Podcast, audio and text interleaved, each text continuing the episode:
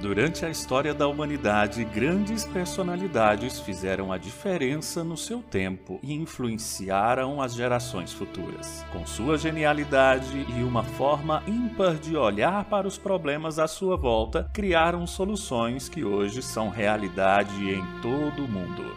Grandes mentes que deixaram o seu legado para sempre em nossa história. Hoje não é diferente. Descubra o que os maiores nomes do mundo corporativo pensam e como eles enxergam o mundo à sua volta. Preciosas lições de gestão com quem sabe o que faz. Assista ao programa Mentes que Brilham Os Segredos dos CEOs. Toda segunda-feira, às 11 da manhã, em youtube.com/barra Mentes que Brilham Olá! Estamos iniciando mais uma edição do programa Mentes que Brilham os Segredos dos CEOs. E hoje, para fazermos esse bate-papo, convidei ele, o grande Magno Luiz Mascarenhas, ele que é CEO da Medvida Brasil. Magno, muito obrigado pela sua presença e também por ter aceitado o nosso convite, viu? Uma honra. Bom dia, bom dia a todos. Eu que agradeço, me sinto lisonjeado de estar participando desse programa aí com mais de 50 edições já realizadas, um monte de gente importante, muita mente brilhante já participou. Fico muito feliz de estar aqui hoje com vocês. Que legal, nós que agradecemos. Magno, você está à frente hoje de uma operadora de saúde que mais cresce aí na região do Nordeste. Como é que tem sido isso? Como é que está sendo essa construção da Média Vida Brasil com você à frente desse, desse negócio? Roberto, é um grande desafio, né? Diariamente, a gente que trabalha na área de saúde, uma área que tem uma tecnologia nervosa muito grande, a gente vem sofrendo aí alguns impactos recentes por conta da pandemia. É, a média ela tem crescido substancialmente nos últimos dois anos. O projeto de expansão é muito feroz, é muito rápido, é muito célere. A gente tenta adequar o máximo que a gente pode os custos da saúde, que são caros, dando ao beneficiário, logicamente, a capacidade de ter um plano de saúde acessível e condições humanas de ser atendido. Né? Essa é a nossa grande missão, nossa grande diferença, esse é o nosso grande desafio, mas diariamente o desafio é constante, é grande, e nós estamos aqui à frente da batalha para tentar vencer, né? todos os dias. Magno, a gente sabe da questão que hoje a, a interferência que existe, principalmente dos, dos agentes externos, vamos falar assim, a, a a dificuldade de acesso à rede, dificuldade com relação às interferências constantes da ANS, cada dia que passa é mais um procedimento, é mais um exame que a rede tem que absorver e tem que gerir e disponibilizar para seus, para seus cooperados ah, e para, para todos os seus clientes. Como é que vocês gerem isso, principalmente nessa, nessa questão que, que é o avanço da tecnologia dentro da área da saúde e o impacto principal do custo disso para os clientes?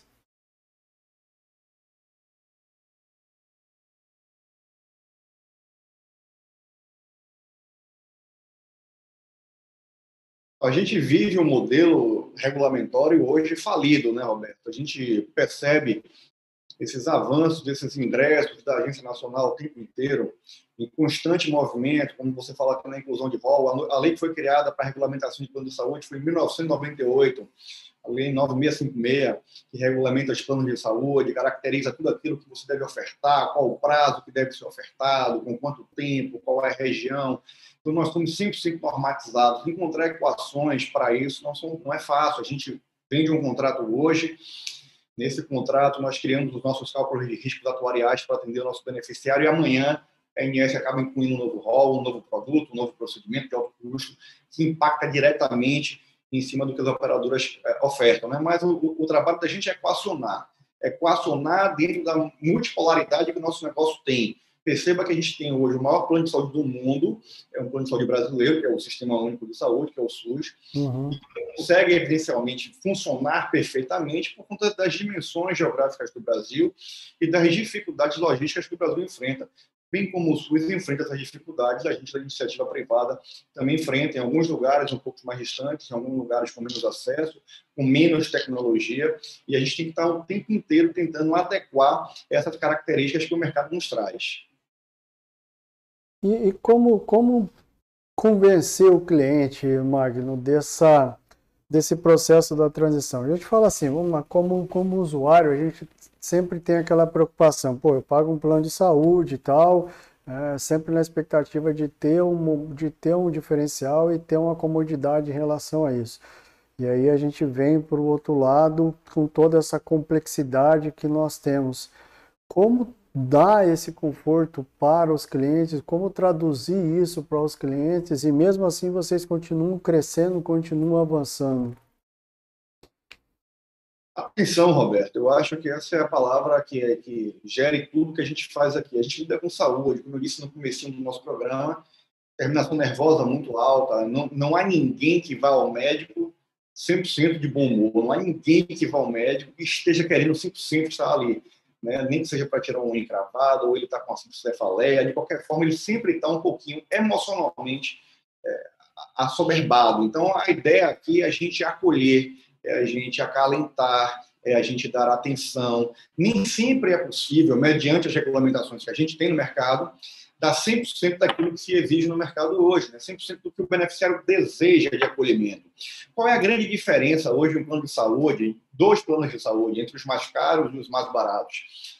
É a hotelaria que ele vai apresentar para você no mercado. Né? Você vai ter os o mesmo rol, os mesmos procedimentos, os mesmos prazos, as mesmas capilaridades, as mesmas coberturas. A grande diferença é a hotelaria, são os hotéis, entenda-se hotéis, os hospitais, duas, uhum.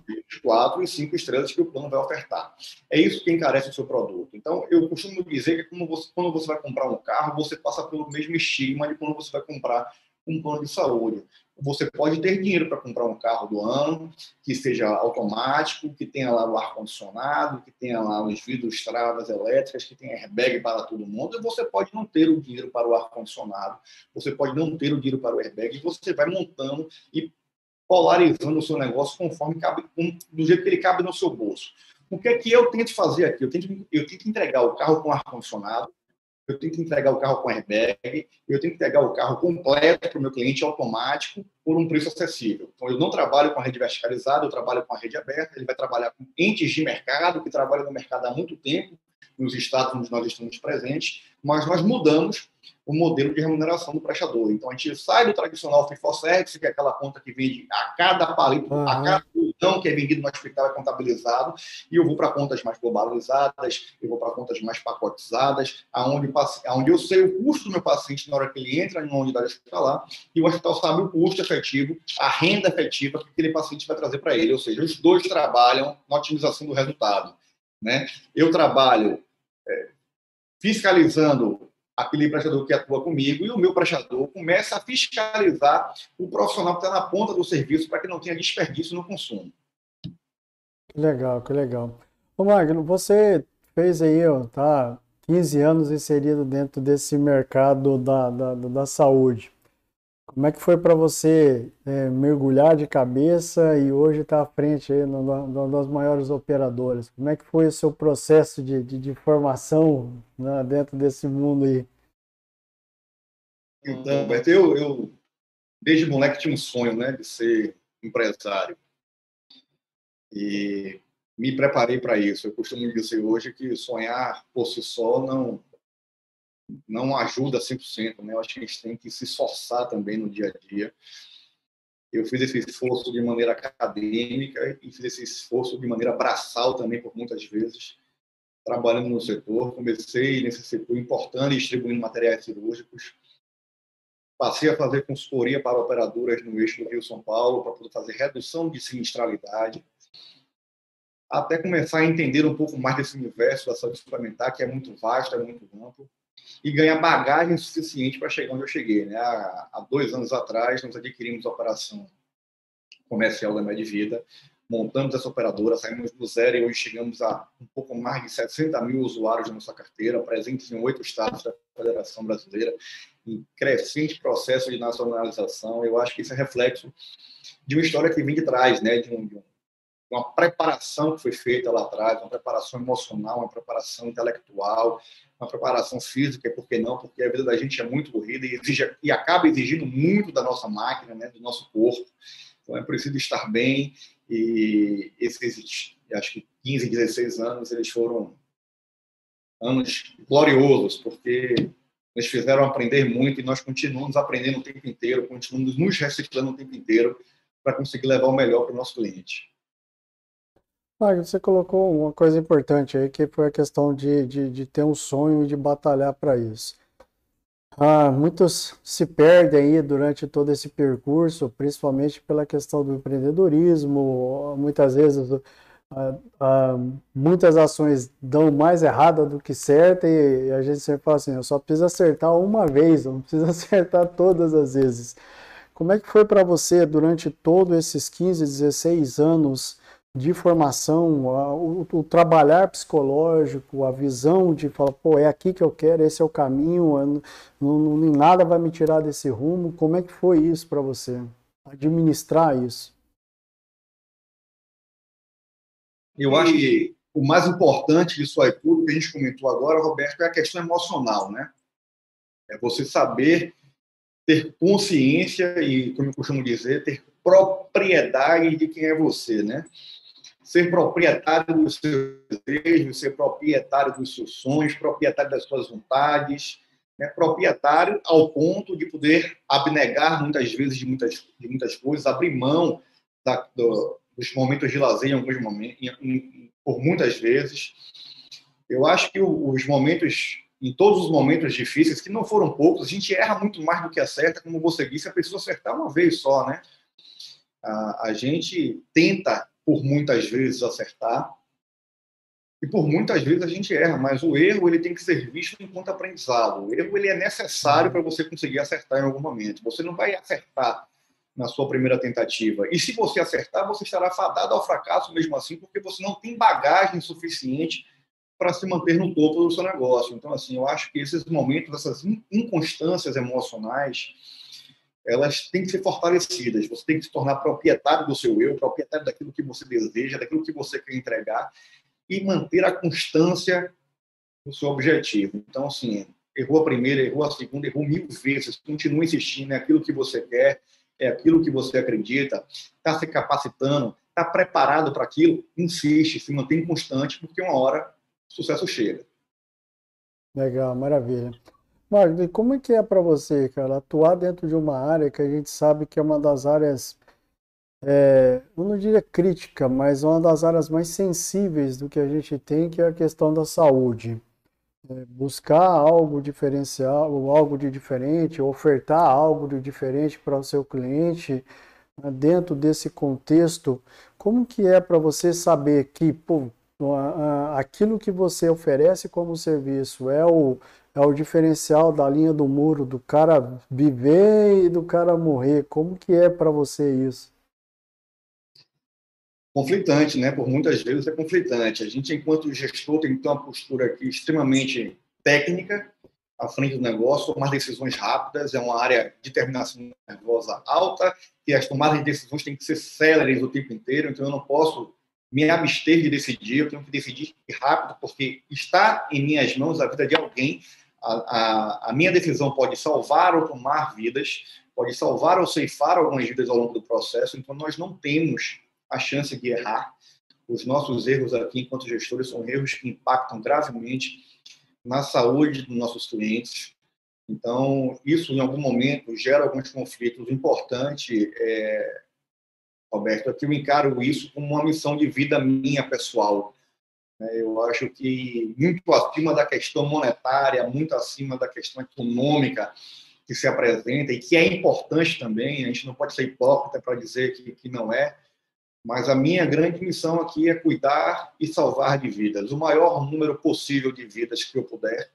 Essa é a minha missão. Então, assim, nós temos muito cuidado, talvez a experiência de 17 anos, aqueles erros que nós cometemos lá atrás, os insucessos que nós nós tivemos, que nos fizeram, nos fizeram amadurecer, que nos fizeram né, criar um pouco mais de, de, de couraça, isso tudo me capacite hoje para tomar decisões mais rápidas e assertivas, onde eu não possa colocar os meus beneficiários em risco. Então, essa é a nossa missão, é manter o emocional é, de maneira tranquila, os pés no chão o tempo inteiro, a gente entender que o sucesso não é nosso, o sucesso é de todos, que é do, estão ligados ao nosso time, é dos, são dos nossos parceiros, são dos nossos prestadores, dos nossos clientes que apoiaram a gente, que insistiram na gente, que apostaram na gente.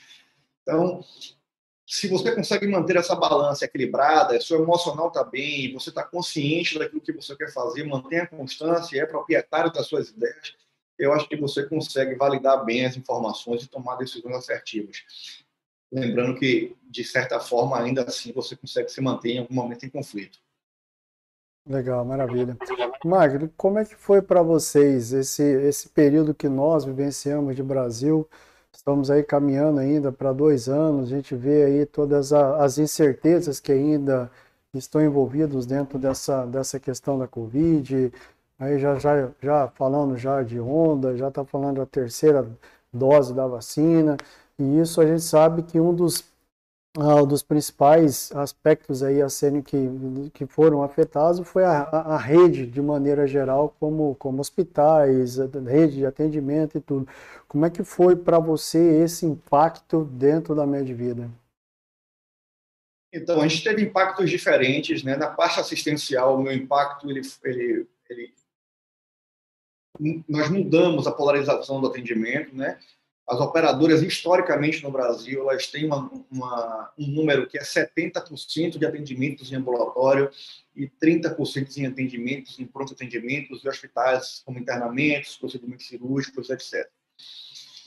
Quando veio a pandemia, nós mudamos radicalmente esse quadro. Nós tivemos o nosso quadro de atendimento ambulatorial reduzido drasticamente, porque as pessoas não queriam ir para a rua, elas não queriam fazer seus exames periódicos, elas não queriam fazer os seus preventivos, e tivemos um alto índice de atendimento hospitalar. Né? Então, é, isso ficou muito evidenciado, o custo hospitalar é muito mais caro, nós tivemos é, internamentos de longa duração, toda a rede, todo o mercado teve internamentos de longa duração, para os hospitais também não foi bom, porque aquilo que remunera melhor o hospital são os eletivos, né, os, os, procedimentos de internamento, se você não tiver rotatividade, também não é um bom negócio economicamente. Então, hoje, o reflexo da pandemia posterior a isso, a gente está vendo aí redes hospitalares em descenso, né, é, operadoras de plano de saúde tentando se reinventar, e aí nós tivemos o advento da telemedicina que ajudou muito a gente, essa regulamentação. Uhum. É, foi algo positivo que veio para ficar na pandemia. São os atendimentos orientados através de telemedicina ou videoconferência. Tá?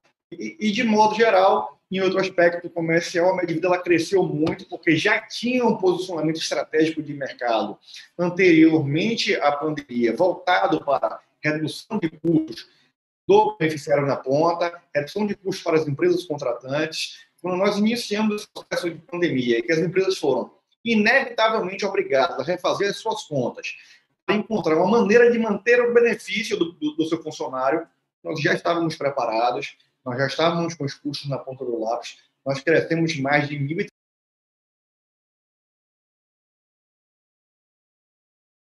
aconteceu?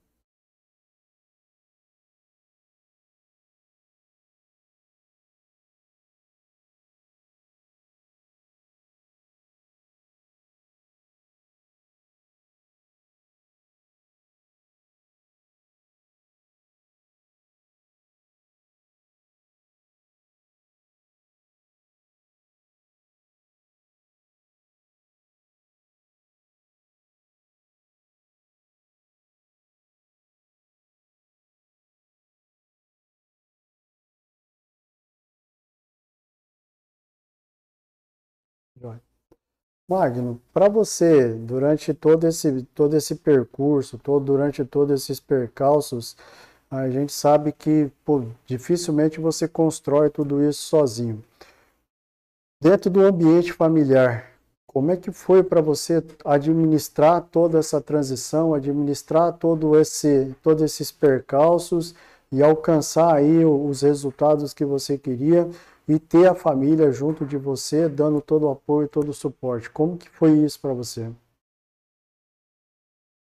Um homem de sucesso que não tem a sua família não é um homem de sucesso. Né? Então, assim, eu, eu acho que esse é um balizador importante, uma pergunta interessante que você fez agora. Eu sou uma pessoa extremamente ligada à minha família e que bom que eu sempre pude contar com o apoio de todos eles, que sempre acreditavam em mim.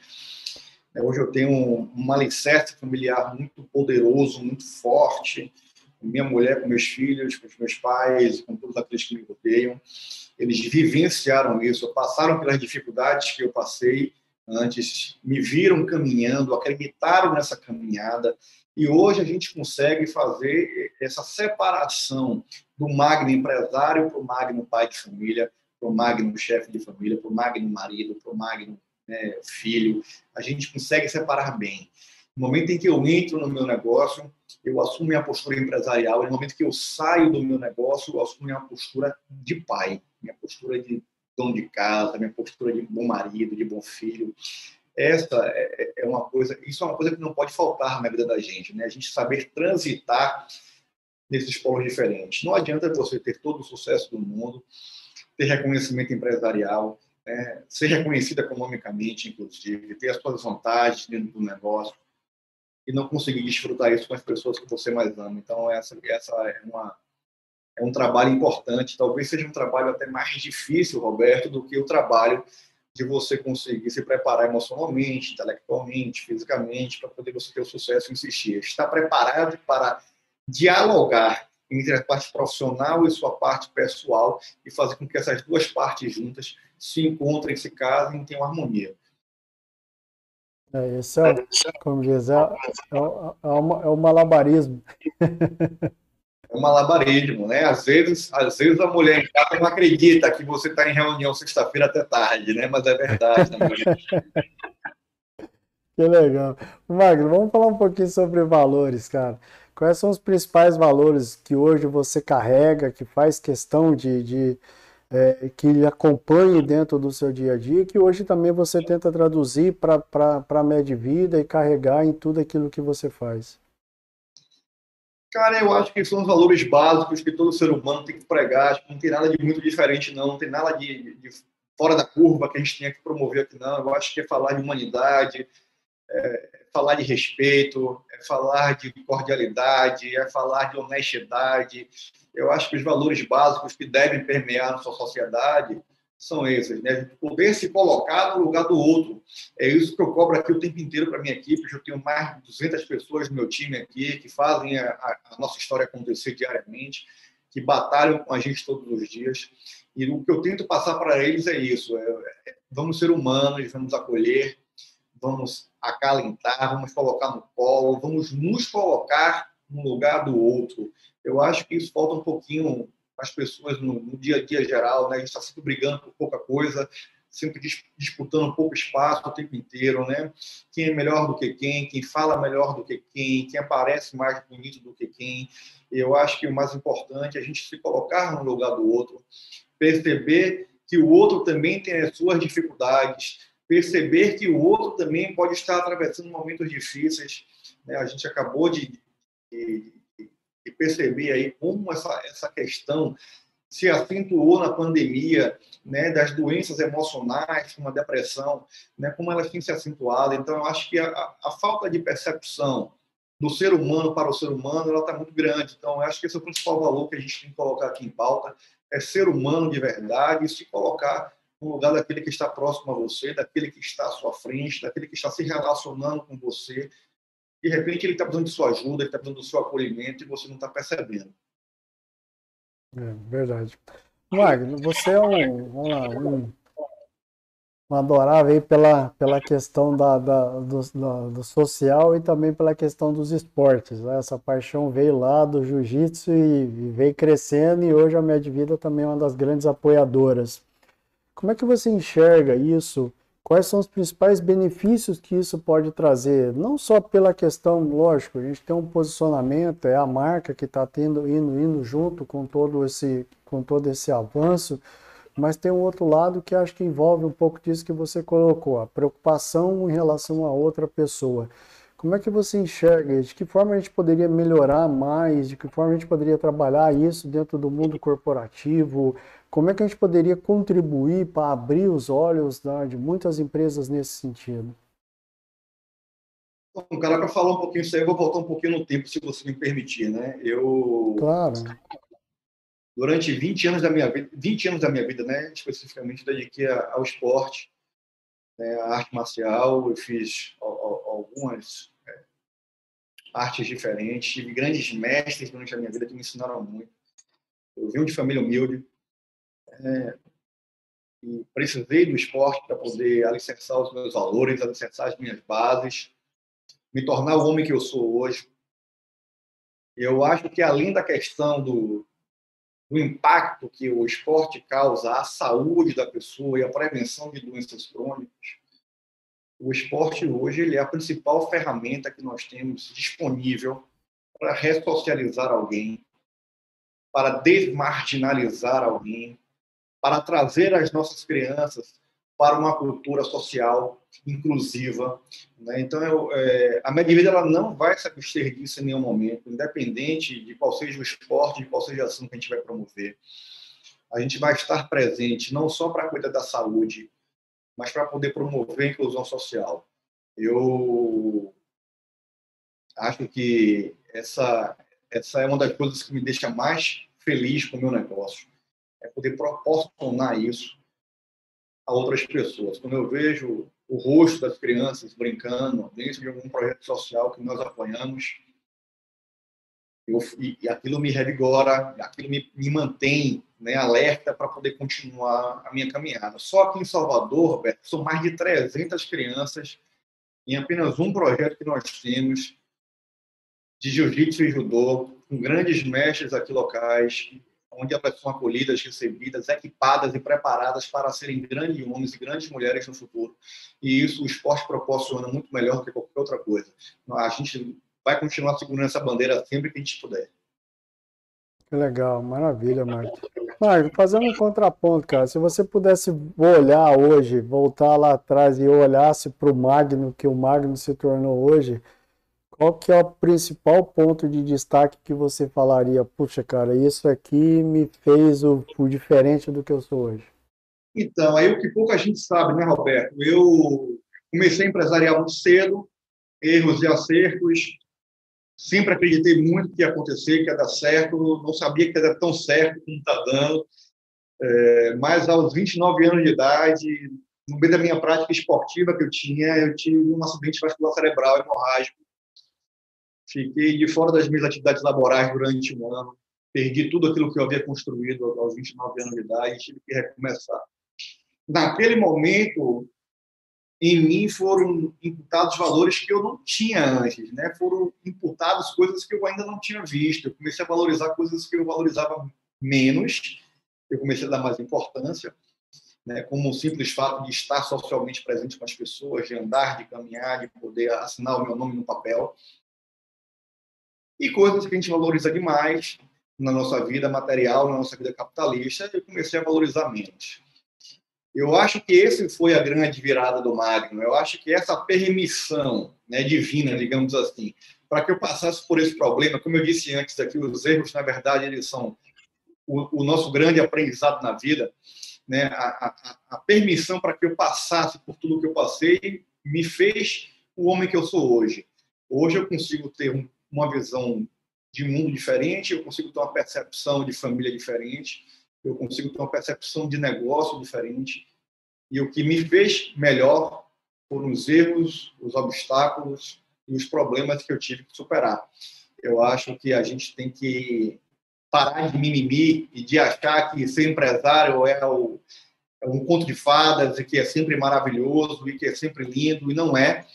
Né? A gente não está aqui para dizer isso para as pessoas, que as pessoas vão entrar, vão ter um sonho, que vão realizar 100% dos seus sonhos, que eles vão se materializar e que esforço nenhum será, será entregue por conta disso, suor nenhum será entregue por conta disso e sangue nenhum será entregue por conta disso. Pelo contrário, as pessoas que querem alcançar sucesso, que estão assistindo a gente nesse momento, elas têm que entender que que vai diferenciar elas das pessoas que não têm sucesso é quanto suor e quanto sangue elas vão derramar ao longo da sua trajetória e mesmo assim vão insistir com a sua mentalidade vencedora, com os seus propósitos e com os seus objetivos.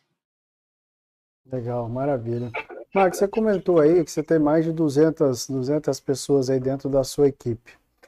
Como é que você, como gestor, é, dentro de um processo, vamos pensar assim, de um, de um processo de composição da sua equipe. Ah, nós temos aí o que o mercado preconiza em termos de, é, de habilidades necessárias, mas a gente sempre sabe que o olho do, vamos dizer assim, o olho do gestor sempre tem algo que, que ele consegue enxergar que muitas vezes ali no, no, o papel esconde.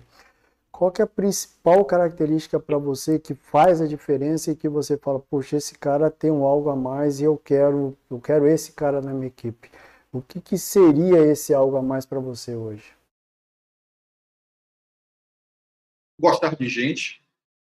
Gostar de gente é essencial. Eu trabalho com prestação de serviço. Se você vai prestar serviço para alguém sem gostar de gente, esqueça que não vai funcionar, não vai dar certo e aquele brilho no olho que só vê quem é gestor de verdade, né? Como você disse aí agora, aquele cara que daria a sua alma por você, daria seu sangue, entraria numa trincheira de guerra para defender a sua bandeira. Isso é aquilo que a gente tem que olhar aqui o tempo inteiro. Quem tem desejo, quem tem fome de vencer, né? quem está disposto a se entregar por essa vitória, a fazer parte de uma equipe, de um time. Não é uma vitória de um só né? Aqui na Medvida, por exemplo, Roberto, não existe quem errou.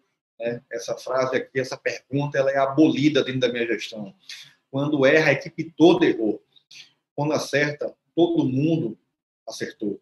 Então, a gente tem que estar aqui imbuído de trabalhar enquanto equipe. Tá? Se a pessoa gosta de gente, tem sede por vitória, aquele brilho no olhar, aquela vontade, aquele desejo de vencer, e sabe trabalhar em equipe, aqui é o lugar certo para trabalhar, pode ter certeza.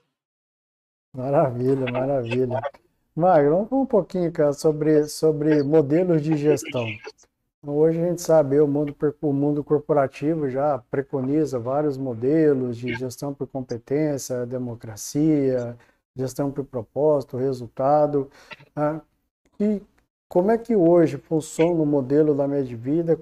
Qual é o modelo que o Magno tem, tem buscado, tem construído, tem desenvolvido, né, e, e, o modelo que você acredita que realmente gera resultado? Eu acredito muito na meritocracia, viu, Roberto?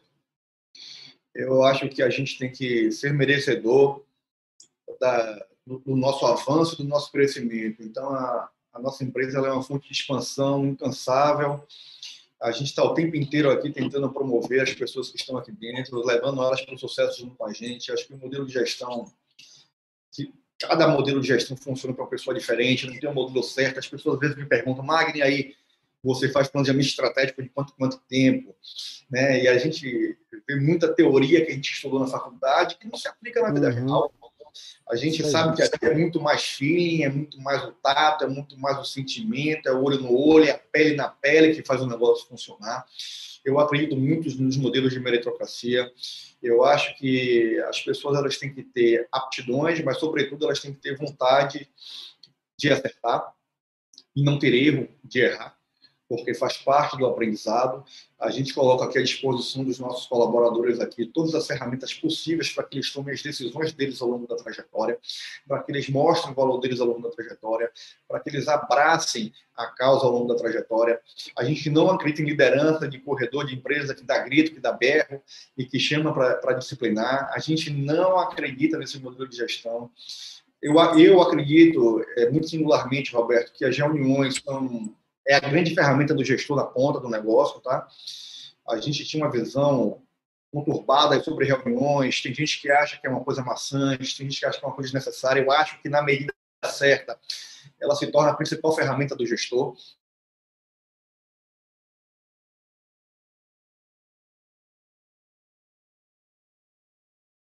É você entender a empresa.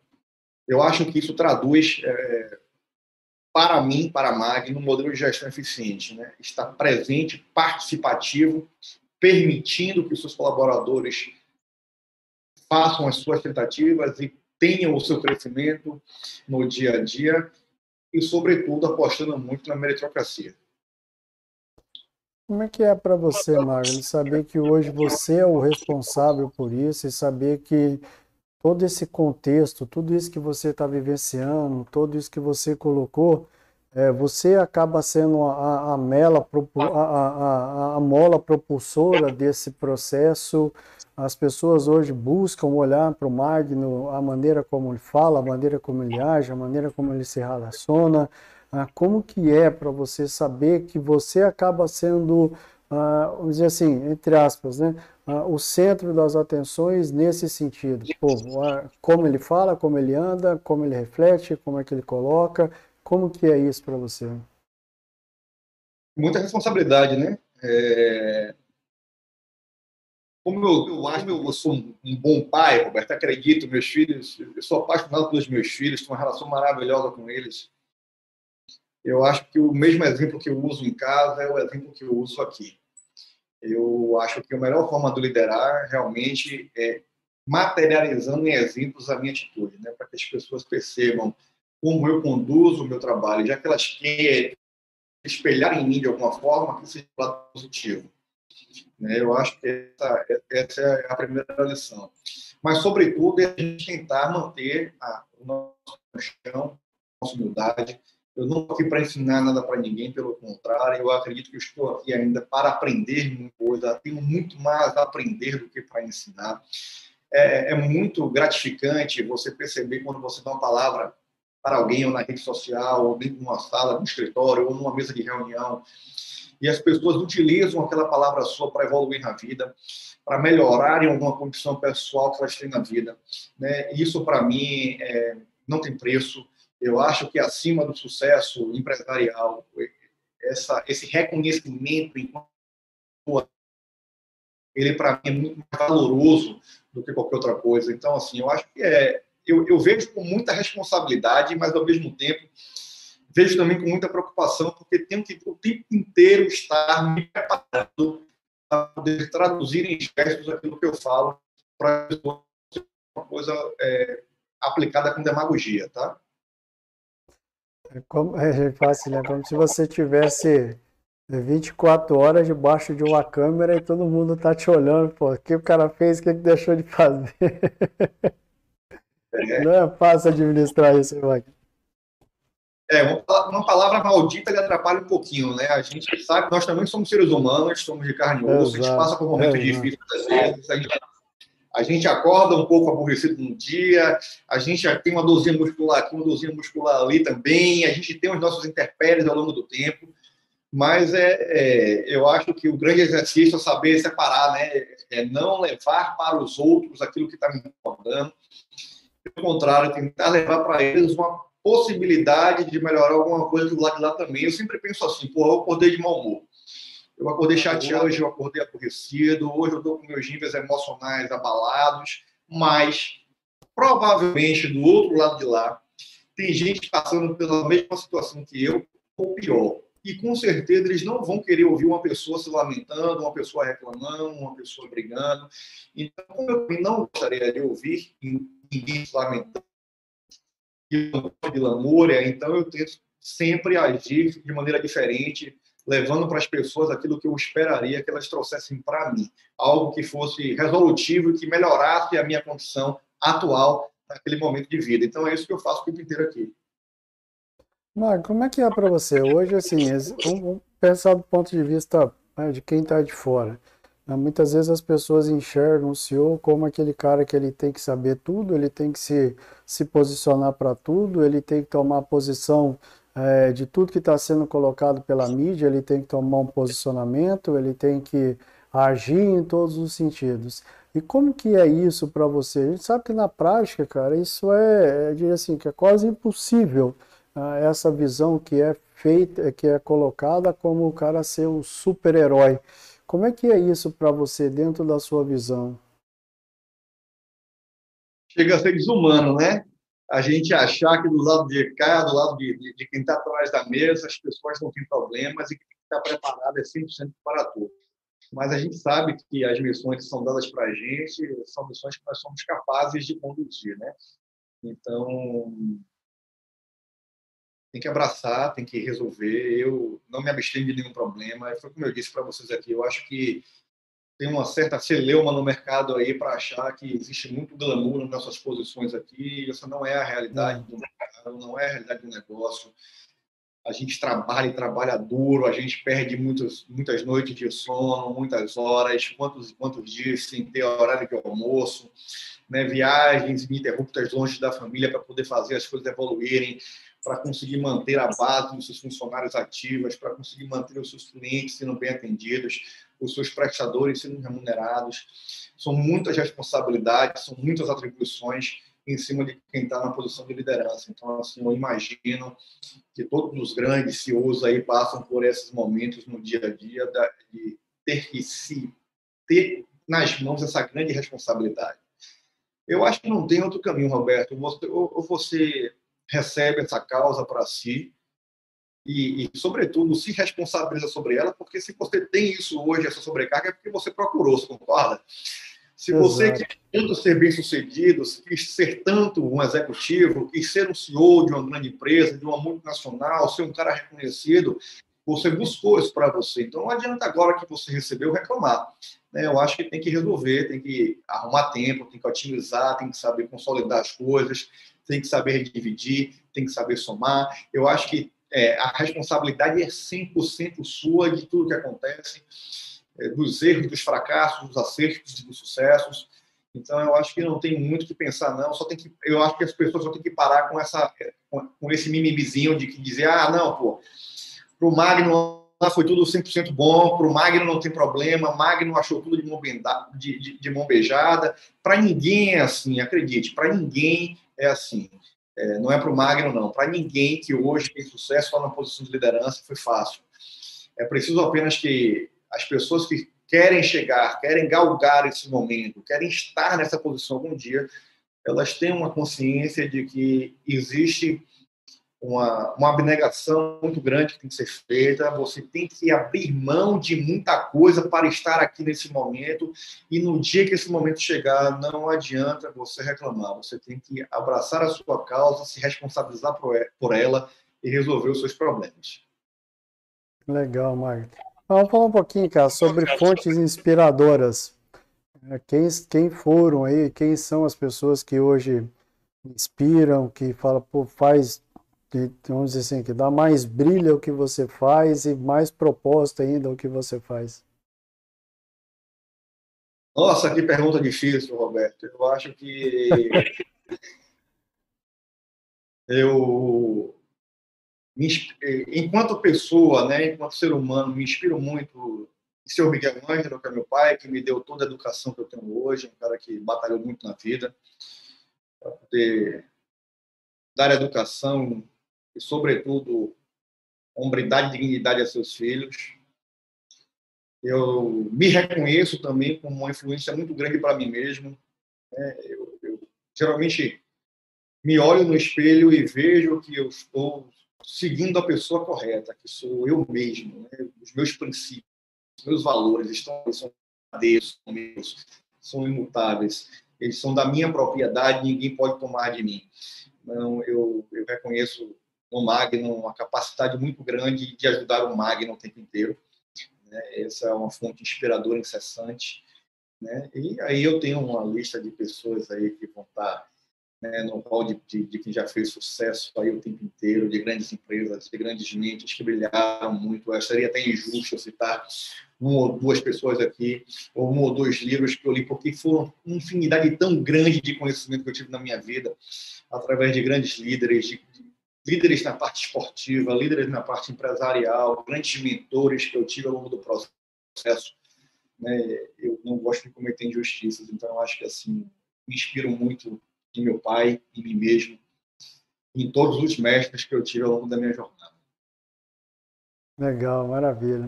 Magno, para você, cara, hoje, do ponto de vista, da, aliás, da, da, posição que você exerce hoje, quais foram as principais mudanças que você viu ah, enquanto viu e tem acompanhado enquanto humanidade, enquanto pessoas o que mais mudou é, nesse sentido, o que vai ainda, o que será ainda grande impacto para nós enquanto humanidade, enquanto sociedade, e de que forma nós devemos estar preparados para isso ou nos prepararmos para isso? Eu acho que as relações humanas estão mudando, né? eu acho que a, a gente passou por um processo aí muito grande de transformações no último ano e meio, que a gente tem vivenciado aí a pandemia, onde a gente foi banido das nossas relações, do nosso convívio presencial, dos nossos amigos, dos nossos entes queridos, dos nossos parentes. Alguns de nós tiveram perdas irreparáveis ao longo desse período. Alguns de nós não conseguiram se despedir né, dessas pessoas que se foram ao longo desse período. E eu acho que a gente acabou aprendendo a valorizar um pouquinho essa relação, né? A gente começou a perceber que o tempo definitivamente ele é senhor de tudo, Roberto. Então assim, a gente precisa dedicar tempo para tudo de maneira igualitária, né? Então assim, não adianta a gente colocar uma carga sobre-humana só no nosso desejo, só na nossa vontade e esquecer do desejo do outro que a gente ama também, da vontade do outro que a gente ama também, né? de acalentar a saudade do outro que a gente tem também. Eu acho que a pendência que nós temos enquanto humanidade agora, nesse período aí pós-pandêmico, que, que está por vir, é, é voltarmos a voltar a ter características mais humanas mesmo. Né? Nós perdemos um pouco da nossa característica, a gente se robotizou ao longo do tempo é, 100% virtual nós ficamos, mesmo antes da pandemia, as pessoas com pouca relação na mesa, as pessoas com pouca relação na cama, e com muito mais relação com a tela do que com qualquer outro ser humano. Eu acho que quando a gente voltar a manifestar aí agora, a gente tiver possibilidade de manifestar a nossa afetividade um com o outro, eu acho que a gente vai se lembrar desses momentos de abstenção que a gente teve aí recente, eu acho que essa deve ser a maior mudança que a humanidade tem né, ao longo do processo. A gente tem visto aí também, nessa né, nova geração que tem nascido aí, eu costumo dizer que tem, tem nascido aí muitos anjinhos aí. A Média Vida foi responsável pelo nascimento, só esse ano, de mais de 250 novos anjos no mundo. Eu acho que essas mudanças vão acontecer, as pessoas vão ter não somente de brilhantes, né? vão ter almas brilhantes, corações brilhantes, olhares brilhantes, vão conseguir se envolver mais de verdade, porque conhecem agora de perto quanta falta faz uma pessoa que a gente gosta perto da gente. Marcos, você acredita, ou, ou você crê que essa mudança mesmo, ela tende a ir para dentro do mundo corporativo, ir para dentro das organizações. A gente está vendo aí um processo de, é, de busca pelo equilíbrio da questão do, do trabalho híbrido, par, parte dentro das empresas, parte dentro dos lares. Alguns enxergam isso como isso, ah, isso pode, pode ser que traga um afastamento maior ou não.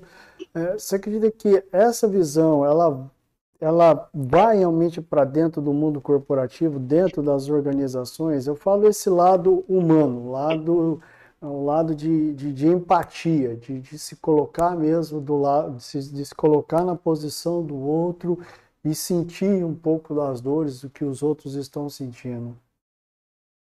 Não tem mais outro caminho, né, para a gente percorrer. É, a sociedade não aceita mais empresas exclusivamente com, com, com, operações capitalistas. As empresas têm que estar humanizadas, têm que ter rosto, têm que ter alma, têm que ter voz. Né? A sociedade já não aceita mais relações intempestivas.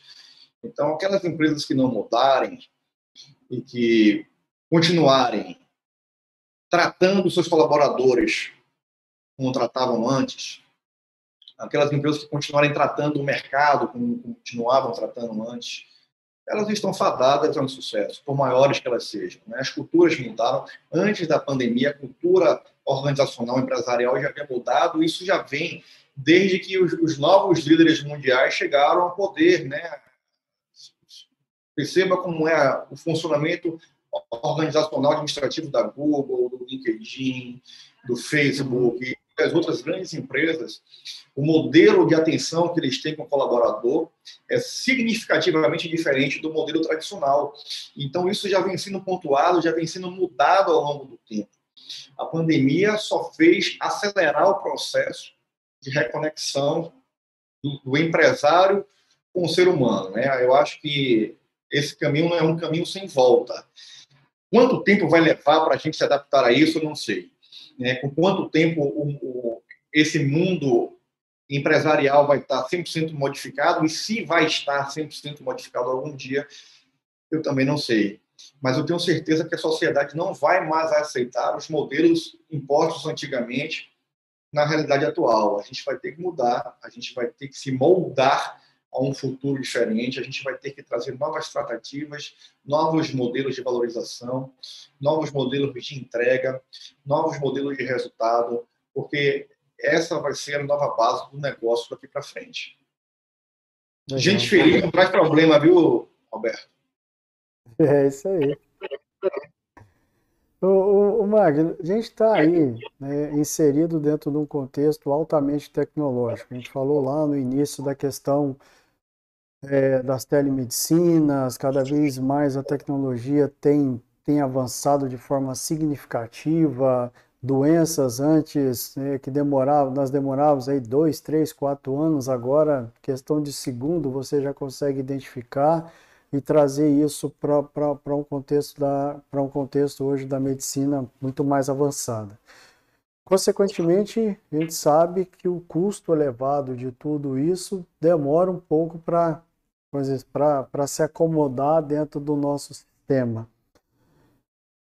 Quando nós olhamos para o mundo da medicina, quando nós olhamos para o mundo da saúde, você vê limites ou vê ou não vê limites da tecnologia sendo aplicada dentro desse contexto?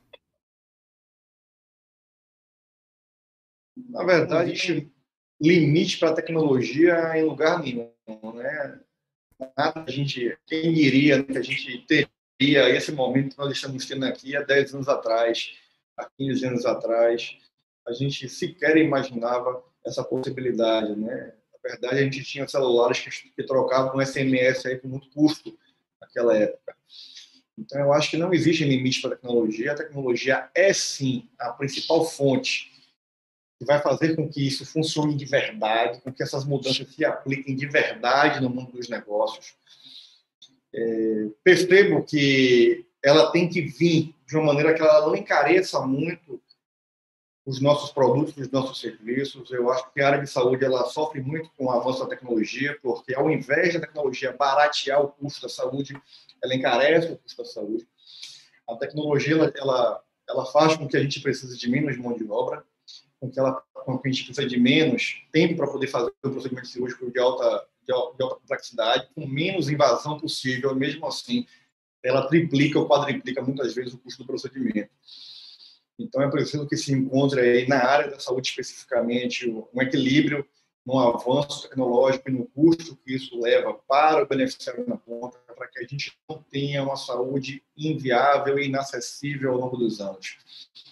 Mas é lógico que a tecnologia é a principal parceira das empresas e da sociedade como um todo para o avanço que a gente vai ter agora aí, né? A, a respeito da, da telemedicina nós falamos aqui agora, um grande avanço. Imagine um país como o Brasil, com a dificuldade logística que nós temos, com as dimensões geográficas que nós temos, pacientes que hoje podem se consultar em qualquer lugar do país um bom especialista através da telemedicina e que antes não tinham essa acessibilidade, tinham que fazer longas viagens, enfrentar uma agenda difícil de, de marcação para conseguir dar um atendimento, uma continuidade em tratamento da sua saúde, que hoje podem ser feitos dentro da sua casa, com a maior comodidade possível, um lapso de tempo menor e com muita assertividade.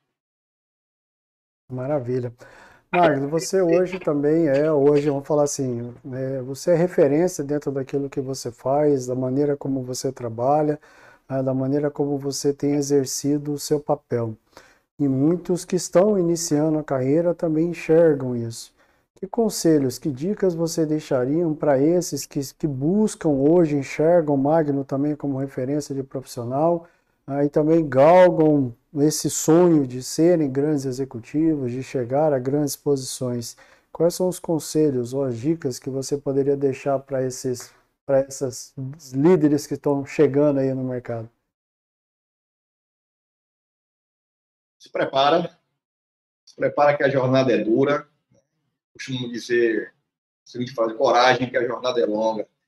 se prepara porque não é fácil, é duro, é difícil, então se prepara fisicamente, se prepara emocionalmente, se prepara espiritualmente, intelectualmente. Então, esse é o primeiro conselho, é se prepara. Depois que você estiver preparado, insiste, constância o tempo inteiro.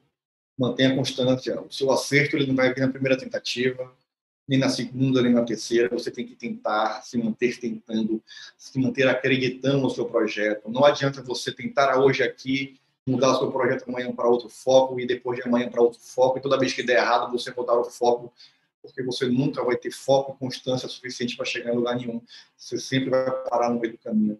Então, se prepara, mantenha a constância e seja proprietário das suas ideias, seja proprietário de quem você é, acredita em você, se mantém firme, mantém os seus propósitos, não passa por cima das pessoas para chegar aonde você quer chegar. Eu acho que esses três pilares são fundamentais para você ter sucesso. Paciência, garoto, paciência, garota. Sua hora chega, insiste, se mantém firme aí no propósito que a hora chega lá. Que legal. Gente, esse é o Magno Luiz Mascarenhas. Tivemos aí um momento prazeroso, realmente de grande inspiração, de conhecer um pouco dessa história de vida, dessa trajetória, de ver que é isso que é o objetivo do nosso programa, entender um pouco não é só ah, o que por trás da, da questão do glamour existe alguém que batalhou, que tem batalhado, que a cada dia luta, conquista, ah, se dispõe, se arrisca em busca dos sonhos, está aqui. A média de vida é esse aí, é o que o Magno tem, tem buscado cada dia, levar o melhor e justifica. Por isso que eles têm crescido grandemente dentro do nosso mercado. Magno, uma, uma, uma honra mesmo, um prazer te conhecer e poder fazer esse bate-papo junto contigo, viu? Amigo, vou lhe chamar de amigo, se você me permitir. Foi um prazer imenso estar aqui com vocês. Com certeza. Elogiado pelo convite. Muita gratidão por estar aqui passando essa mensagem para quem, o máximo de pessoas que a gente puder passar. Eu acho que o, o mundo está precisando cada vez mais de iniciativas como essa de vocês aí. E eu espero, estou disponível, tá? Sempre que vocês precisarem, está à disposição. Que legal. Gente, mais uma vez, muito obrigado pela atenção. Na próxima semana estaremos juntos novamente. Tenhamos uma semana ricamente produtiva e nos vemos na próxima semana. Até lá!